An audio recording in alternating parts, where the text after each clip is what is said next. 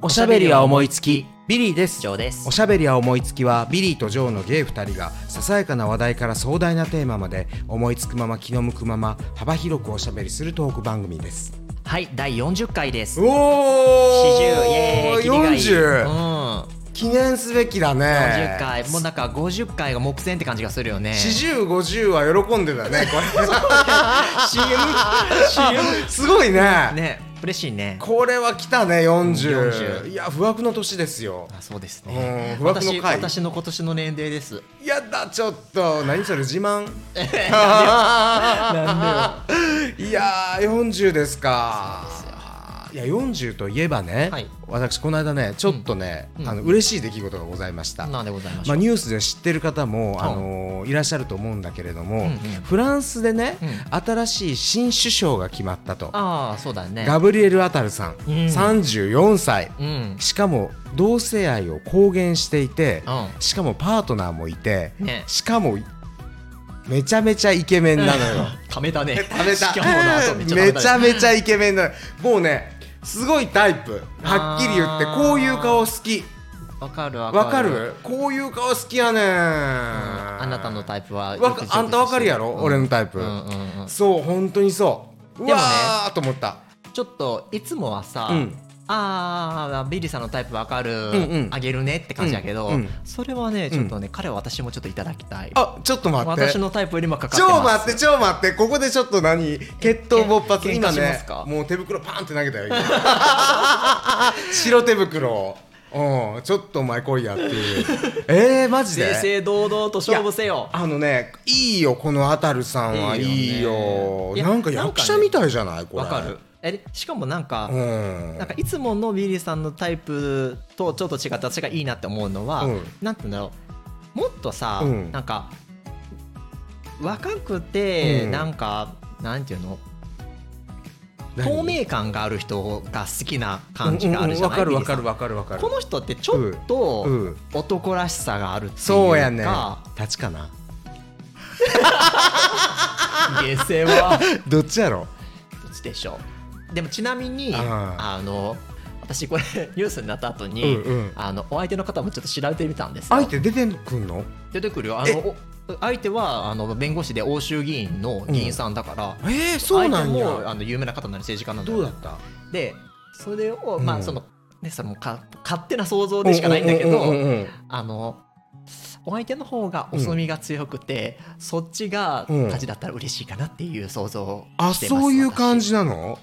えーちょっと見てみるね。ちょっと一回一回ちょっと止まっていい？あの今あのジョークに言われて、うん。とっさに調べました。調べたね。調べたね。どうんわかる。ちょっとお墨強いな。あそうでしょ、う。ん。わわかんないけどね。うん。あのこっちの世界はすんごいお墨の強いさ、うん。ゴリゴリのマッチョの方がうん。同猫だったりするからわかるわかる。いやだどけどさなんかさある意味さ、やっぱりこの二人ってさ、うん。あのヨーロッパのうん。ゲイのうん。トップだね、そうだね。社交場で知り合ったのかな。やめなさい 紳士の社交場ね。ししの社交場でいやもしかしたらそうかもしれないよ。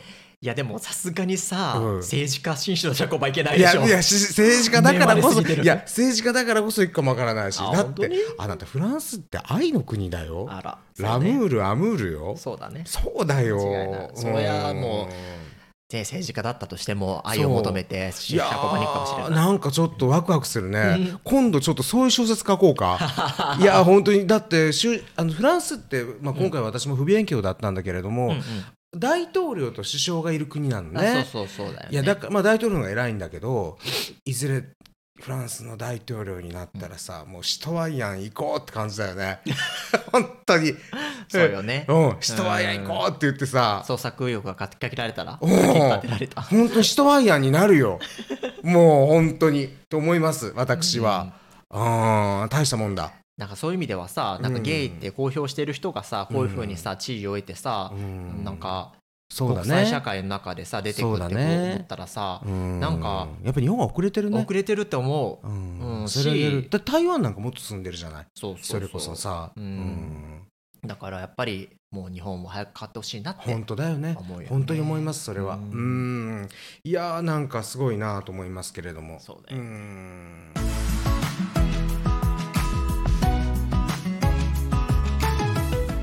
ところで、はい、私もう熱出たっていう話で先週したじゃしないですか、うん。その事件とうん。木をいつにしてもう一つ事件が勃発してまして、何？離婚騒動？離婚はしないわ。離婚はしないわ。離婚騒動？何？何？何？洗濯機がいきなり壊れたの。いや。でも洗濯機ってさ、うん。やっぱさ生活の要だなって結構実わかるよ。そりゃそうよ。あのね何気に一番必要な家電かもね。そうだよね、うん。その洗濯機冷蔵庫。テレビで言えば。テレビはいらんわテレビはいらん。テレビはいらんわ。でも冷蔵庫もやっぱいるでしょ。でもさいるよ。あまあでもまあもう全部短縮で自粛でうんしまってしまうなんとかしろって言えばなんとかなる。確かに。でも冷あの洗濯機はちょいと大変よ。そうなのよ。ん。洗濯板で洗うわけにいかないしさ。本当に。そそうだれでねね。あの年始の,、うん。あのお休みの最終日に、うん。あもうたまたま買いに行ってたんですよ洗濯機と乾燥機新しく、で今ドラム式で洗濯やってるんだけど、前も言ったかもしれないけどドラム式って洗浄力に私不満があって、ほうほで汚れが落ちきってない気がすると思っていて、もうせドラム式をやめて、うん。縦型の洗濯機をと別の乾燥機を買おうと思っててそれを買ってたのね、う、うん今のドラム式はあるから、うん。別にそんな急いでなくてさ、買った時も、うん。あの納期ちょっと急がれてます？みたいな、これちょっと取り寄せになるんですけど、とか言われて、ああ全然大丈夫です。今もあるあるのでつってうん27日を1月のねうわ27日をあの配送予約にしていて、で1月2月でしょ？あじゃあ12月でしょ？違う違う1月だから1月の、えっと4日？うんうんうん。だからそれを買いにあ行って、あそういうことか。あ1月今年27に日。買ったのね。そうそうそう、はいはいはい。1月27日をうんうん。配送予定日にしてたの、うんうんそしたらその翌々日の、うん。私が高熱を出し始めたうん。土曜日に壊れたのよ、っえ聞いとったん？どっかで？て思うよね、うん。ほんまに。機嫌悪かったのかな、でもね電化製品って連続して壊れない。ああそういうのある気がする。あのさお前ら話し合ってんのかっていうような感じ。うんなんかさう例えばテレビがあれちょっと調子悪いなと思ったらさ冷蔵庫も調子悪くなるしさみたいうんなエアコンもっていうかさなんかな何なんかさ組合みたいな。そのタイミングうううみんなで示し合わせたそうそうそうなんかストライキみたいな感じな時あるよね。ある。だから今回もさ、うん。いやあたに新しい洗濯機買いはった？みたいな。私もうお役ごめん。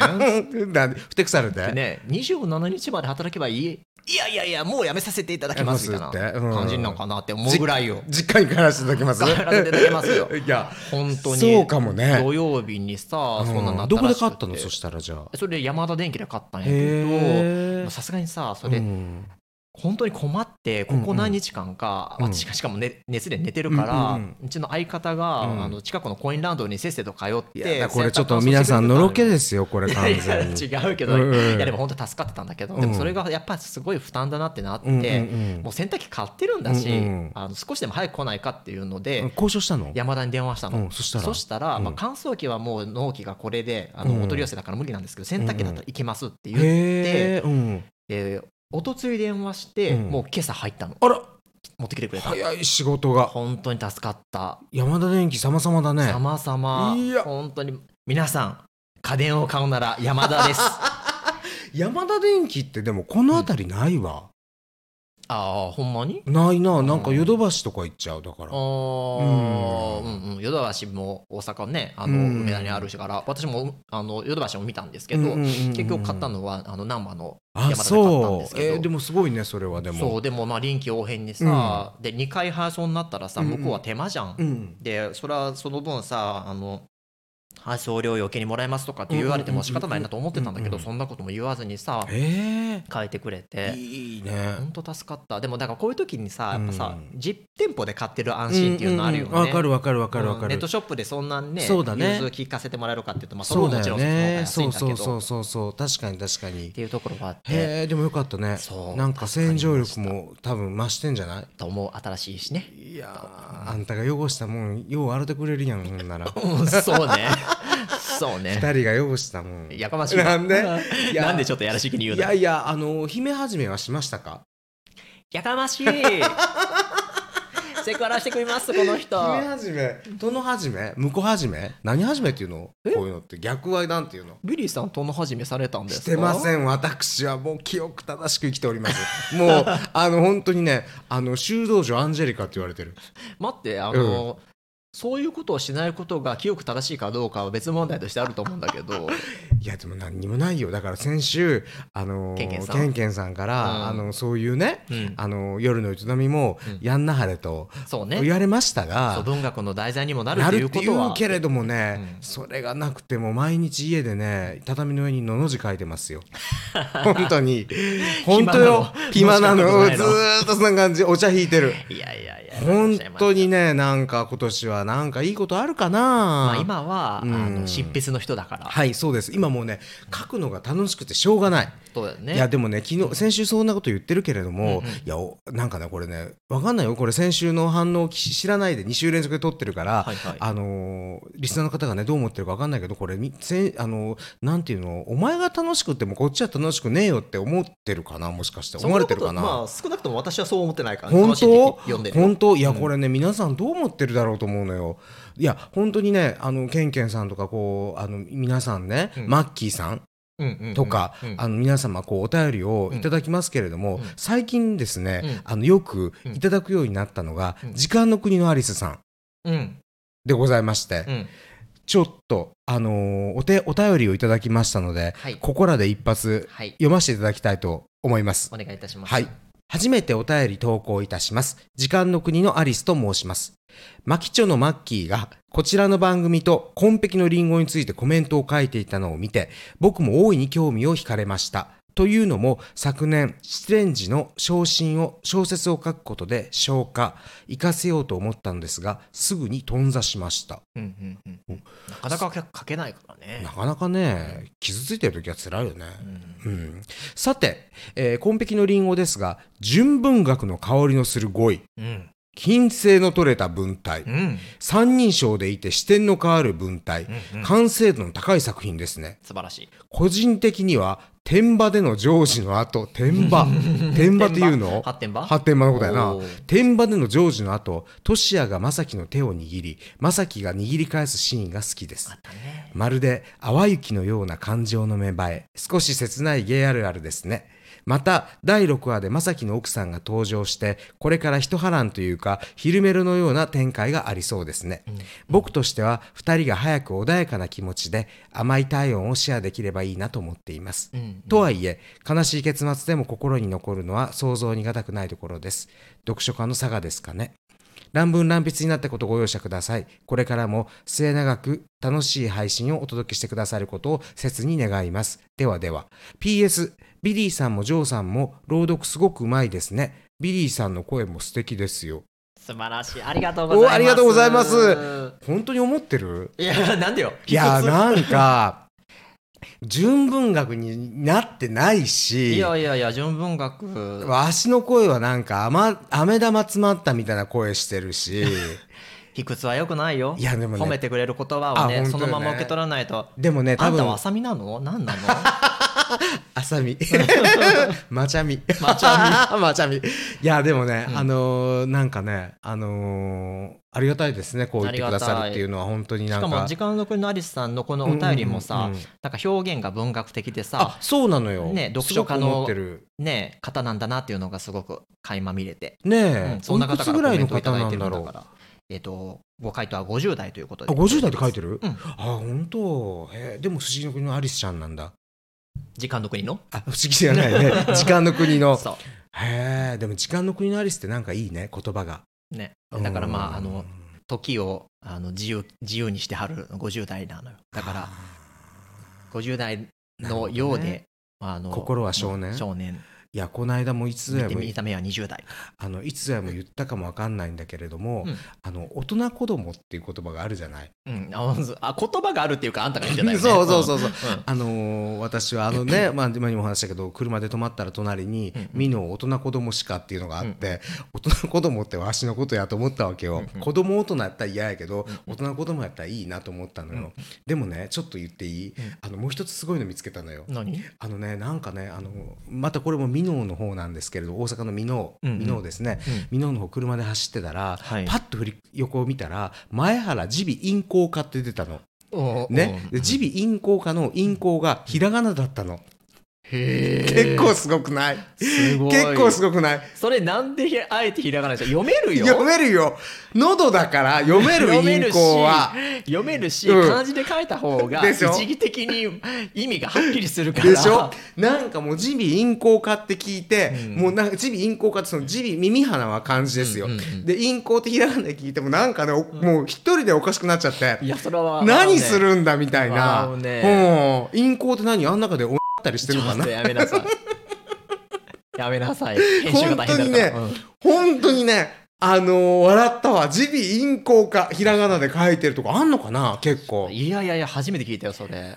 じ笑うよ、ねえ。結構僕ね車の中でねひとしきり笑ったわ。な皮膚科とかさ、うん。皮膚はね常用漢字じゃないからさ、うん。皮膚カタカナにしたりとかそんなんもあるけどそうインコは読めるよ。インコは読める。でもね僕ね思うのよ。あのね漢字っていうのはうんうん。すごく大事なんですよ。意味があるんですよ。そうだね。でね前なんかの本読んでてあのーなるほどなと思ったのが要はまあ昭和明治近代になって、うん。あのいわゆる新字体っていうのができたじゃない、うんうん。旧字体が難しすぎて、うんうん。新しい改あのこうなんていうのかな改良改良された字っていうのができたでしょ、うんうん。例えば国なんかでも昔の国っていう読み方、あの書き方とうん新時代の国ってのはまた全然違うわけじゃない。違うもんね。うん、とかっていうのでそれでね、あのーある人が書いてたんだけれども仏っていう字あるじゃない、うんうんうん。仏っていわゆる仏様の仏って、うんうん。あの人弁に、まあ、うん。無みたいな書くじゃない、うんうん。あの無っ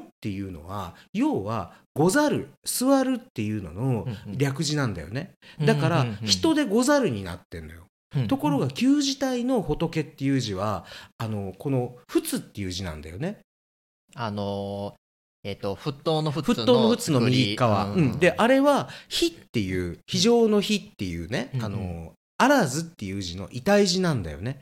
ああそうなんだ、うん、っていうことはどういうことかというと、うんうん。仏っていうのは本来人にあらずのものだったのよ。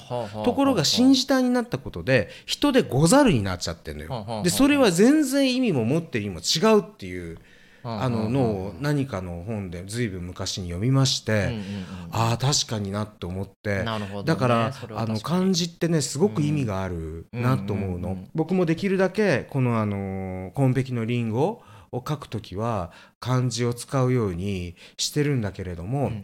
あのその一方でね例えば皮膚科とかね、うんうん。さっきの耳鼻咽喉科とか、うんうん。まあ、それにもあのそれ以外にもほら妙にひらがなで表記してるとこあるじゃない。あるね、うん。まあなんかそれがちょっとトレンドだったりするよね。するじゃん。例えば埼玉市とか。埼玉市同じこと思った。埼玉市とか海士とか、うん。うんし町においてもうん。ひらがな、ひらがなの町なんてないんだよ変な話、うん。漢字の意味があるわけだから。私はねあの安易にひらがなにするのは猛烈に反対します、うんうんうん。うん。まあわかる気がする、うん。きちっとい漢字は意味があるんだから意味を持った漢字を使えとこれはね亡きね田辺聖子先生もおっしゃってました。へえはい、うん。おせいさんも言ってた。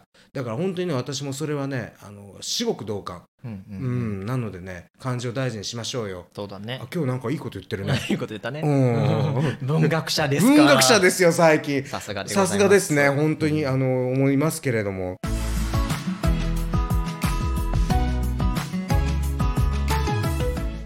それはそうと、えーこの間、えー、と大阪の今宮恵比寿に行ってきました。はいはい、はい、東海恵比寿、恵比寿、うんうん恵比寿さんに行ってきました。うんうんうんあのー商売繁盛を願って。そうだよね、うんそれなんでまた？いやね、なんだかんだ毎年お参りしてんのよ。あそうなのなんやかんやと言いながら。えーあなたお商売人ではない気がするけどね。うんあの、うんまあまあ。商売人やったらうまいと言われるだろうけれども、うんね。言われるんだけど、だけど、うんあの、毎年ね、うん。あの、ちょっとでもね、お金が儲かるようにと思って、あの、せっせと、あの、お参りしてんのよ。お一人で？おそれがね、うん。あの、実はですね、あの、東京の、あの、ゴールデン街っていう新宿の花園神社の裏に、うん。あの、本当に面白い店があるんですよ。あの、大好きな、あの行きつけなの？行きつけのちょっと分断バーみたいにもなってるんだけど文学者とか割とね結構有名な人も来たりするお店なんだけどもそこのあのママっていうか、うん。僕あの中で一番あの男に近いママじゃないかなと思うんだけれども。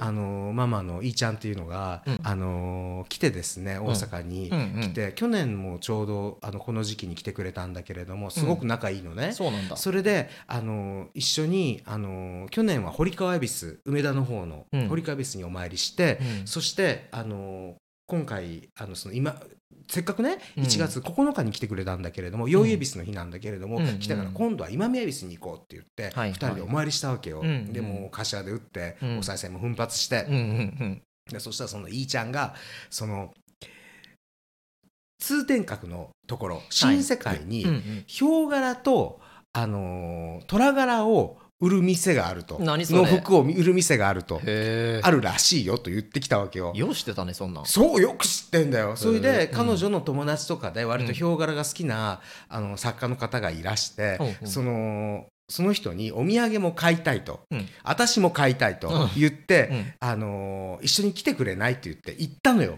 で新世界新世界って行ったことある？あるあるあるけど、うん。本当に観光的に観光的なところ。歩いたぐらい。そうでしょ。あの新世界のあの通天閣にいあの行く目抜き通りみたいなところじゃなくて、ちょっとこう外れたところに、なんかあの商店街みたいなのがあるのね、うんあの細いアーケードのところで、そこの中に確かにあったのよ噂の店は。なにわ小町という店なんだけれども、もう世界中からよくぞこれだけ虎柄ヒョウ柄集めたなっていう店。すごいよ。すごいね。これぞ大阪っていうような。でその虎柄ヒョウ柄の服着た、うん。あのおばちゃんがやってんのよ。でそこでねなんかねあの1時間ぐらいね服選んですごい。2人で。そう。あのそういいちゃんは買ってた。さすがに買わなかったけど。それで、あのーなんかそれを姿僕の僕らがさうん。服を漁ってる姿がうおかしかったみたいなの？どうも、う？ん。そしたら気づいたら、うん。観光客が僕らをもう入れてうん。写真を撮ってんだよ、ごもう56人がパチパチ撮ってんの。もう 撮るなってそう景色景色。でもうその友達のねその、もうもう頭もば真っキンキンだから、うんうん。すごいもう目立っちゃってそれがさなんか同じようなさ虎柄のヒョウ柄のうん。T シャツ買ったりとかさ、うん。なんかタイツ選んだりしてるからでもねなかなかねあれね日本っていうか東京にもなかなかないんじゃないかなと思う。いやないよ。ぜひ行ってください。虎柄ヒョウ柄でさ、うん。だけでお商売できるというかすごいわさすがそうでしょ、うん。あのねあのーそのえっとなにわ小町さんっていう店で、うんうん。あのーおそらくあのー日本で一番ヒョウ柄虎柄持ってるみお店だと思うの。でしょうね。なんかねうん。通販もあるらしくて、すごいですごくでもお求めやすいお値段で。あそうなんだ、うん。へー。だからぜひね、うん。あのー行かれたら、うん。あのぜひ買ってください。でもねなんかね気が向いた時にしか営業してない店なんだって。あそうなんすごいね。だからそのいいちゃんが前にも行ったんだけど、うん。あのーその時は休みだったのよ、うん。で今回そのリベンジでなるほど。行ったらやってたって祝願を果たしたわけね。ああそうです。えもうなんか本会を遂げたっていう感じ、本当だね。はい、もうそれでぜひ行ってください。これちょっと話したかった話で。ははい。もうそんなんです。はい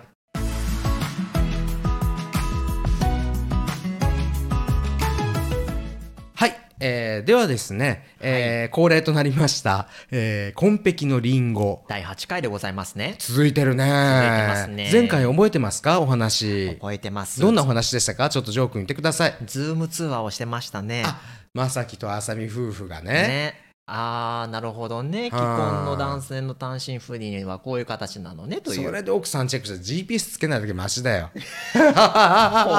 怖いよね。怖いよね。ねでもまあそれでねあのーやってましたけれども。であの過去のあのまさきのはい。男性への愛の目覚めも。はい。喋っておりましたね。ましたね。私はい。大変あれ好きです、あれで やめなさ なんかった？でもあれはねあれはちょっとねい、うん、興奮したリスナーの方多いみたいよ。みたいよ。あ日本撮りでやってるからうん。反応知らないくせに言ってます。は多いみたい。うんそうね。なんかね、まああのね手応えを感じてる。本当に、うん。うん。なんかどうやら多いみたいだ。たなるほど、うん。で今回はうん。打って変わってでございますけども、あそうなんですね。はい。じゃあはい。どうなったでしょうか、はい。えー第8話を始めたいと思います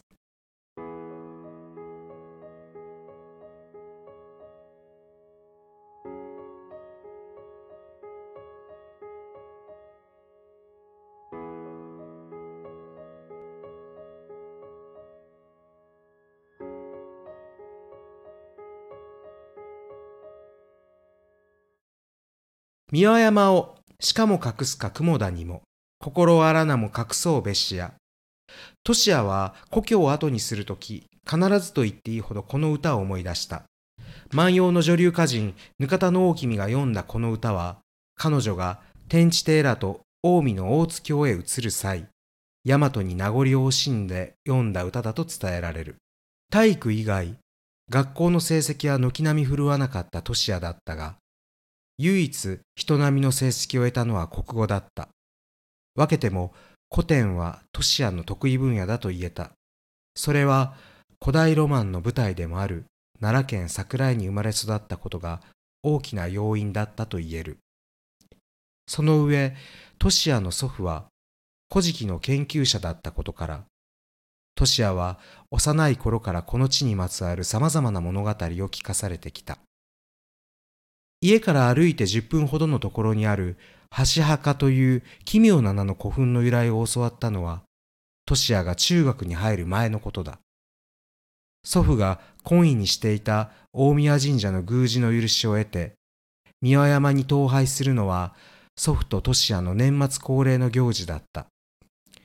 三輪山は山そのものがご神体とされるため、登山の最中は無言を貫くことが起きてとされる。だが、この日の祖父はいつもと様子が違った。二人が山の中腹にある中津岩倉の前で休憩をとったとき、祖父が金を破って口を開いた。トシヤ。どないしたん？お前と一緒に登るんは今年が最後かもしれんわ。なんで？足が偉いんや。昔みたいに登られへん。来年はもう無理やわ。大丈夫や。おじいちゃんが動かれへんようになったら僕が背負って登る。祖父はカラカラと笑い、眼下に広がる大和平野に目をやった。冬の山の空気はいつにも増して澄んでおり、青空の彼方には、生駒、二上、葛城の山々がくっきりと見える。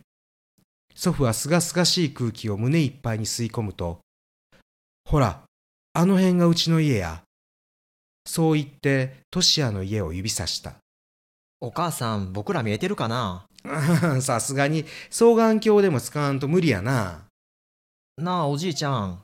こうしてみたら橋墓ってえらい大きいんやな。トシヤは家のそばのこんもりと茂る森を指して祖父に言った。そらそうや、古墳なんやで。誰のお墓なんやろ？あれだけ大きいねんから昔の天皇とか偉い将軍とかあそこに葬られてるんは昔々のお姫さんや女の人なん？そう。大和トトヒ桃曽姫いう名前のお姫様。大和トトヒ？桃曽姫下上そうやわ。桃曽姫だけで十分やん。せやな。そしたらなんであの墓橋墓っていうの？桃曽姫の墓でええやんか。言われがあるんや。言われ？せや。あのな桃曽姫さん言うのはな、この大宮神社の巫女さんやった人なんや。へえ。その人のところへ、毎晩男は忍んでくる。何しに来るん？会いに来るんや。誰なん？それがわからへん。まだ、飛鳥に都ができる前のことやから、夜も真っ暗で明かりもない時代の話や。顔も見えへん相手がうちに入ってくるんか。そうや。顔も見えへんのに桃曽姫さんはだんだんその男のことが好きになっていった。顔も見えへんのに？なんでなん？どこが好きになったんやろ？祖父はにやりと意味深に笑い、こう続けた。桃曽姫さんはある日、とうとうその男に顔が見たいって言わはったんや。うん。そしたらその男が、見せてもええけど絶対にべっくりせえへんって約束できるかって言うた。桃曽姫さんは当然、絶対びっくりせえへんって答えはった。それで顔見せてもらえたん？すぐには見せへんわ。男は、そしたら明日の朝、枕元にある串の箱に入っとくからって。串の箱そんな小さなところにどうやって入るん？せやから、桃曽姫さんも不思議に思ったんやけど、なんでとも聞かれへんし、そう思ってる間に寝てしまわはった。うん。それで次の日や。どうなったん？桃曽姫さんは男に言われた通り、串の箱をそーっと開けてみた。何がおったん？何やと思う？わからへん。妖精かな？妖精か。ちゃうの？ちゃうなほななんなん？蛇や。祖父がそう言った瞬間、岩倉を取り巻く木々がざわわと揺らいだ。蛇って、どういうこと？この三輪山の神さんが男に化けて通ったはったんや。この山の神さんは山を七巻半もするミーさんやとも言われてる。せやから大きなったり小さなったり人間のどこに化けることくらいなんてことない。大小様々に姿を変化させる蛇。その姿はトシヤに弾痕を連想させたが、それをこの場所で口に出すことははばかられる気がした。その桃曽姫さんはどうなったん？びっくりして悲鳴あげはった。絶対びっくりせえへんって約束したやんかせやな、約束破らはったわけや。神さん傷ついたやろなそうや、傷つかはって、蛇はみるみるうちに男の姿に変わった。それで、なんで約束破ったんやって、それでどないなったん？そのまま山へ帰っていかはった。せっかく勇気出してほんまの姿見せたのにひどいことするな女言うのは残酷なとこあるさかい。まあ、お前もそのうちわかるようになる。神のおえつのように、再び風が梢を揺らした。桃曽姫さんは気の毒に、その場に腰抜かさはった。気の毒にって僕は神さんの方がよっぽどかわいそうやと思せやな。ううんそれで、ちょうど桃曽姫さんがへたり込んだとこに橋があってな。お箸が？そう。へたり込んだ瞬間に、その橋がホトに突き刺さった。ホトって何なん？女のあそこのことや。そう言うと祖父は中津岩倉を振り返った。女院のような巨岩の隙間から深い闇が覗いている。古の冬の朝、女の元から凛と姿を消した神が、今もあの暗闇の中から己が愛し、己を傷つけた人を見つめ続けているのだろうか。トシヤがそう思った瞬間、蛇の目のような何かが闇の中でキラリと光った。見てはならぬものと目があった気がして、トシヤは思わず目を背けた。ホトに橋が突き刺さって死にはった。だから橋墓や。ほな、そろそろ行こうか。うん祖父は重い足を引きずるように再び山頂へと歩き出した。その夜、トシヤは不思議な夢を見た。自分の生気が小さな蛇になり、あれよあれよという間に大きくなっていく。やがてトシヤ自身が蛇となり、体は鈍色に光る鱗で覆われた。大蛇となったトシヤは、炎のような紅の下をちらつかせながら、険しい山道を這い登っていく。やがてあの岩倉にたどり着いたトシヤは鎌首をもたげ、重なり合った巨岩の隙間を覗き込んだ。トシヤはそこが神の世界への入り口だと本能的に悟っていた。漆黒の闇の中へトシヤが身を翻した瞬間、そこには神々しいまでの光が満ち溢れ、かつて味わったことのない激しい快感が大きなうねりとなってトシヤに襲いかかった。おたけびとも方向ともわからぬ声を上げ、トシヤは身を震わせて目を覚ました。慌てて自分の体を確かめたが、頬にも腕にも鱗は残っていない。汗ばみ、好調した己の肌があるだけだ。ほっと胸をなで下ろした次の瞬間、トシヤは下半身に違和感を感じた。汗ではない別のものが、トシヤの股間を濡らしている。どろりと生温かい液体がトシヤの太ももを伝ったとき、青々と炊ける匂いが立ち上った。それは、トシヤがオスのオロチに変身した証に違いなかった。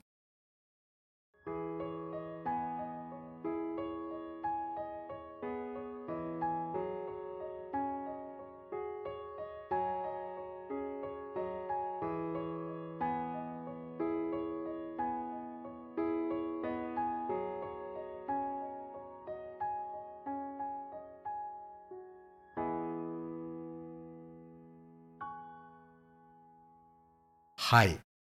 と第いう8話でしたね第8話でございます。なんかすごい物語の奥行きを感じる回でしたね褒めてくれてる？褒めてますよ誰が書いたんこれ？ビリーさんでございます よっ巨匠わしや。いや、そうですよ。としやくんの性の目覚めでございますけれども。あの桜井ってさ、はいはい。まああの本当にさ奈良のね。あのねあのまあ歴史の舞台でもあるしさ、うんうんうんうん。そうそうそう。そういう土地だろうなって思うのはあるけど、ええ。これって実際にそういう話があるわけ？あのね本当にその箸墓の由来っていうのはこうなんですよ。あの宮山の神様とこの大和桃とひ桃曽姫という、うんうんうん。あの崇神天皇のあの娘さんというか皇女で、うんうん。あの本当に大宮神社の神に伝えてたと言われる人なんだけれども、うん。あの当時っていうのはまあ日本っていうのは予売だったんだよね、うん。古代っていうのは。だからまあそうういうものの伝説とがまあ生まれていったっていう、まあ古事記とか日本書紀にも書かれてるんだけれども、それをちょっとねモチーフにしてちょっと書いてみたんですけど、素晴らしい。どうでございましたでもでしょうか？確かにさなんか、うん。あの昔の文学で言ったらさ、うんうん。あの文だけを交わしてそうそうそうそう。恋愛を育むとかさ肌を重ねるにしてもさ、うん。顔が見えないうちに来て、うん。あの明かりがね、うん。あの日が昇る前に出ていくっていそう。うなんかまさにこのトシヤみたいにさ現代的な発想からしたらさえそれでよう気持ち高まるなっていうところあったけど。でもさ僕ね、ある意味でねうんうん。なんていうのあのね人間の感情だったりそのなんていうのいろんなあるじゃないその好きになる感情とかって、うん。あのあこの人好きだなとか人間的な性格的にねうん。惚れていく、でもね本能的にうん。体が求めてしまうってことない？あーあらいや特に僕これってうん。女の人って多いかなと思う、あーでもさもうそれは想像の世界だけど、うん。それはなんかそんな気はするね、うん、体が覚えてるっていうか。うん。だからさあのある僕のスケベな友達が言うんだけれども、はい。あのこの男女の営みにおいてあの挿入した場合うん。すぐに動かすなって言うんだよね。ほう。スキャンする時間が必要やっていうわけよあでもそのスケベな友達は女性？えーっとおかまあーなるほどねでそれはどっち側の話として言ってんの？ちなみに。いやだからそれはあくまで一般論として彼は言ってるんだけども、うん。まあでもさ男同士でもそうかもわからん。とにかく入れてすぐ動かしてはあかんって言って。なるほど。ちょっとスキャンする時間が必要やっていうわけよ。聞きましたでしょうか？全国ののんけ男性の皆さん。名言出ました名言出ました。名言出ました。あ全国のあの立ち男性の皆さん。本当にはい。だからしばらく待ってください。焦ったらあかんで。焦るな焦るなってやつなるよほどね。うーん。なるほどねじゃねえわ。どっちかっていうとね、はい。私はね焦りがちなんだよあなーそうなの？うん。うんその情報もちょっといらないけど 別に、うん、あそうなんですか？いらんこと言うてるよね。そんなこと知るかいみたいな。皆さん忘れてください。